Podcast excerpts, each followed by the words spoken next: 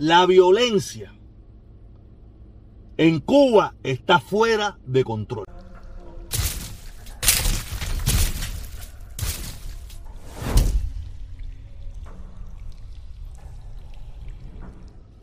Último video probablemente del año. Probablemente. No sé, porque mañana no sé si tengo que trabajar o no. Si no tengo que trabajar, creo que este va a ser el último video del año.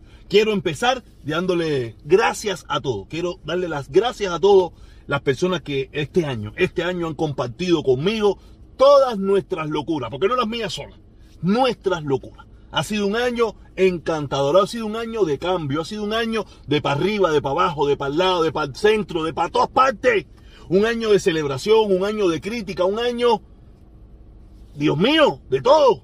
Pero antes de que se acabe el año, yo quiero hablar de, creo que son tres temitas, son tres temitas que quiero tocar hoy, de verdad muy, muy, muy importante. Quiero empezar por, por este tema, este tema. Este, este caso es de este muchacho que después de estar dos años en prisión, ustedes pueden ver lo demacrado, lo, de, lo desfigurado que ha salido de la prisión en Cuba.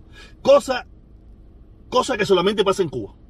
Le digo eso porque, como ustedes saben, la dictadura de Díaz Canel, el régimen dictatorial totalitario de Díaz Canel, le encanta compararse con Estados Unidos. Entonces vamos a compararlos una vez más con Estados Unidos. En Estados Unidos hay una frase o hay una, hay una primicia del que todo, que todo, la mayoría de las personas, en el 99% de los casos que salen, de, las personas que van a prisión, salen pompeados. Eh, yo a lo mejor usted no entiende lo que quiere decir la palabra pompeado, pero en Estados Unidos, en, en la jerga latina, o creo que es una frase dominicana o algo de eso, es que usted sale en talla, usted sale fuerte, usted sale mejor que como entró. Usted sale eh, eh, gordo, usted sale eh, bien alimentado, usted sale bien en las prisiones norteamericanas y, que, las prisiones norteamericanas no son, no son una panacea para nada, tú sabes, pero por lo menos la gente sale bien físicamente. Imagínense que, que aquí hace un tiempo atrás se prohibió, estaban prohibiendo a que los presos hicieran ejercicio, porque los presos estaban en mejor forma física que las personas que los custodiaban. Las personas que los custodiaban en muchos de los casos eran personas flacas, gorditos, esto, lo otro, personas que no hacían ejercicio. En cambio, las personas que estaban en prisión eran personas que estaban en talla, porque imagínate, se meten ahí 24 por 24 sin hacer nada, comiendo y haciendo ejercicio. Y muchos de ellos se ponen strong, se ponen pompeados, se ponen fuertes, se ponen, se ponen salvajes.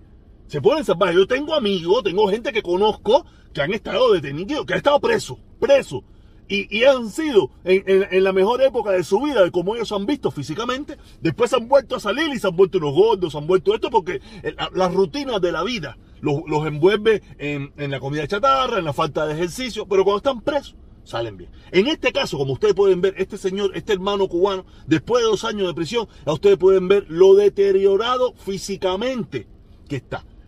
Y así está la sociedad cubana. La sociedad cubana está deteriorada física, mental, económica, social, política, en todos los sentidos. En todos los sentidos está de deteriorado el sistema que impera en Cuba, en todos los sentidos. No hay nada que usted pueda decir, ahí están en talla. No hay nada, a no ser la falta de grasa. La falta de grasa. En Cuba la gente está falta de grasa.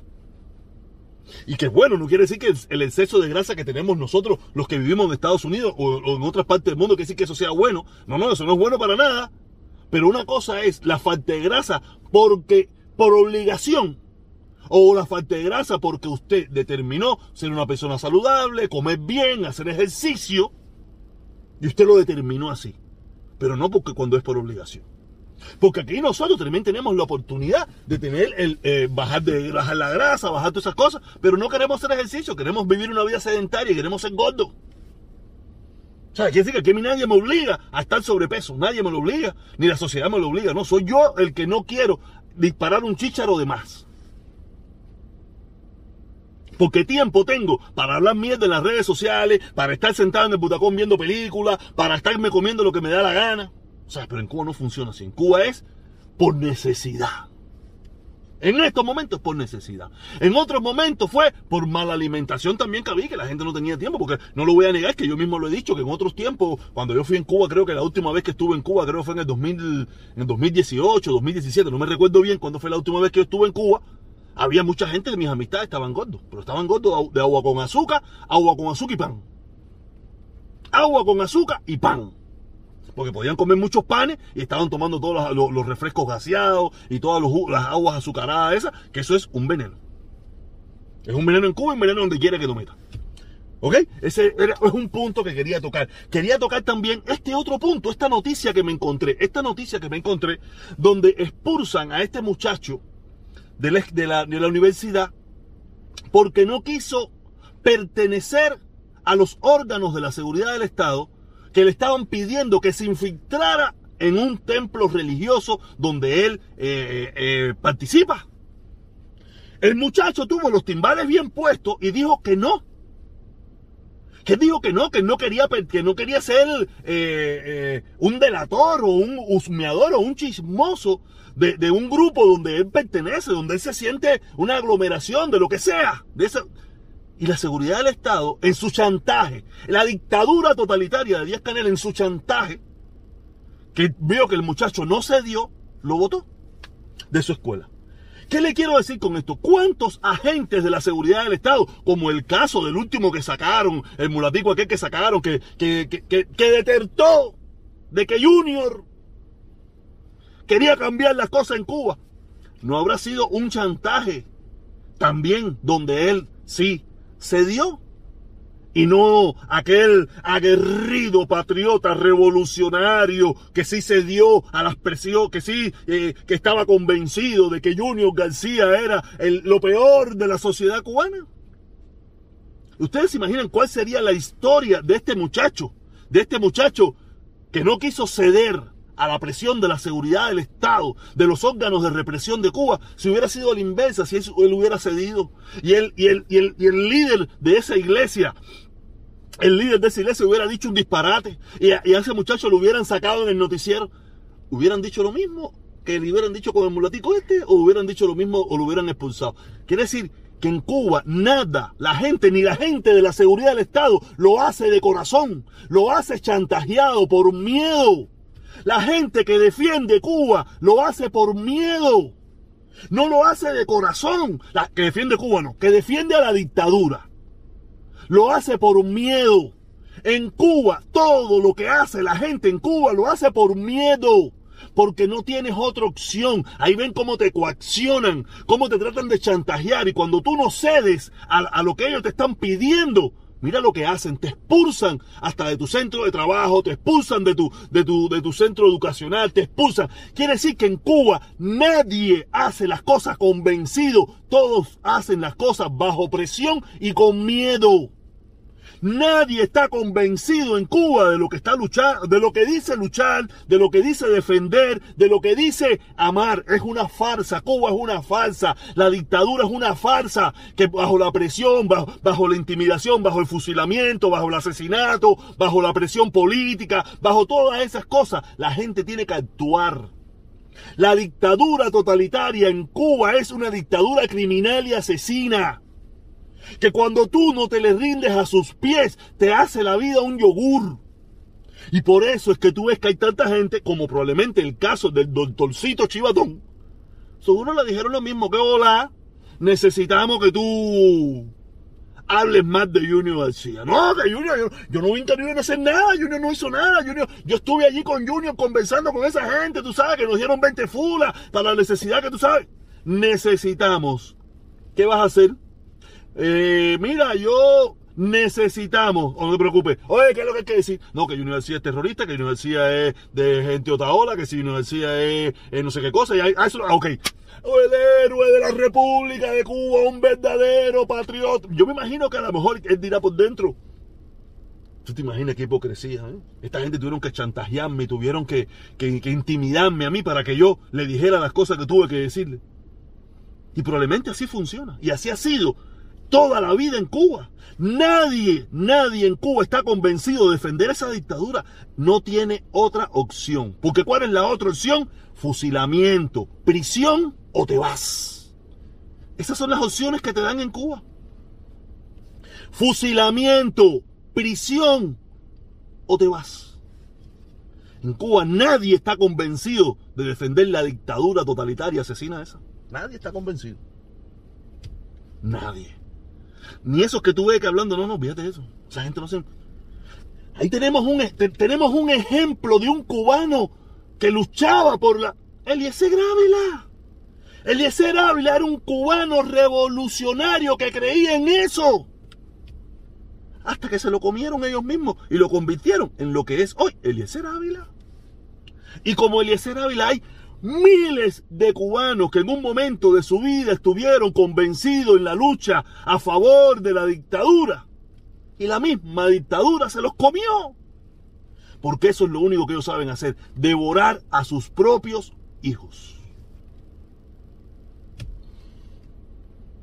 Ese es el pan nuestro de cada día en Cuba. Y la otra cosita que quería decir es sobre el problema de que, cómo, eh, yo, no, yo no creo mucho en eso de las palabras de valores, dinero, pero cómo las cosas en Cuba, la necesidad ha, ha depauperado esa sociedad a tal nivel, a tal nivel, de que en todos los niveles es un desastre. En todos los niveles es un desastre. Y si ustedes se ponen a mirar, la dictadura no se mete mucho en eso. La dictadura es como un poco pasiva en la destrucción de los valores de la sociedad cubana. Es bastante pasiva. Ella solamente, la dictadura solamente se te, te va para arriba cuando tú te metes contra ella. Cuando tú vas de frente a ella.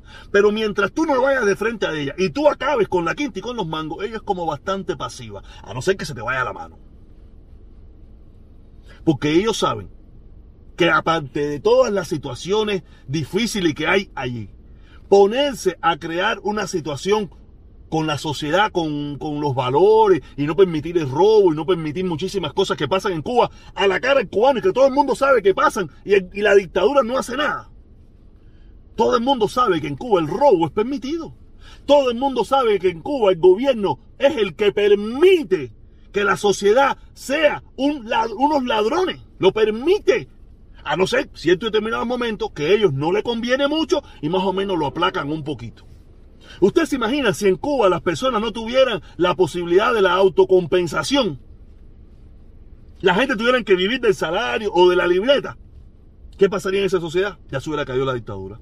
Pero la dictadura sabe que tiene que hacerse de la vista gorda, hacerse de la vista eso y permitir que la sociedad se depaupere por tal de ellos mantenerse en el poder. Y ellos lo permiten, es permisible. Ellos lo único que sí no es permisible es que te vayas contra el gobierno, contra la dictadura. Ahí sí, ahí ellos sí te van para arriba. Pero si tú eres un ladrón, si tú esto, si tú haces las cosas mal, si tú eh, ensucias, eso no importa. oh, no, no, esa gente ahí tranquilo, déjalo ahí que ellos formen su lío, deja que acaben con la quinta y con los mangos, que no lo podemos presionar tanto. Tanto no lo podemos presionar. Tenemos que dejarlo ahí más o menos. Por eso la sociedad cubana en estos momentos está como está. Aparte, no ahora, desde siempre ha estado como estado. En Cuba robar ha sido permitido por el gobierno. La justa compensación, eso siempre ha sido permitido por el gobierno. El gobierno mira para el otro lado. En primer lugar, ellos son los primeros ladrones. Y si no me quiere creer, busque la causa 1, busque la causa 2, busque la causa 3, busque la causa 4 de los supuestos líderes del gobierno que todos fueron a parar a prisión. Quiere decir que, como dice el dicho, entre pillos anda juego. Yo veo, yo hago. Si, hay, si, tú, si tú vives en una sociedad podrida, que nadie puede poner el ejemplo porque todos son unos podridos, unos corruptos, unos delincuentes. Por eso la sociedad cubana está así. ¿Por qué las sociedades europeas, por qué esas sociedades más modernas son diferentes? No, no vamos a hablar de Estados Unidos, Estados Unidos es otro desastre más. ¿Para qué vamos a hablar de Latinoamérica? Pero nosotros no somos ni Estados Unidos ni somos, somos Cuba, ¿no? Y en Cuba es un desastre. En todos los sentidos. Nada, caballero. Terminé el año con esta cháchara, terminé el año con esta cháchara. Que tengan feliz año nuevo, es lo único que le puedo decir. Y darle gracias a todos los que en este año y el año anterior y el antes, que me han compartido, que han, me han aguantado, me han... Gracias, es lo único que le puedo dar. Gracias y que tengan un feliz fin de año, un feliz y próspero año nuevo y que para el año que viene lo bueno suceda. Nos vemos.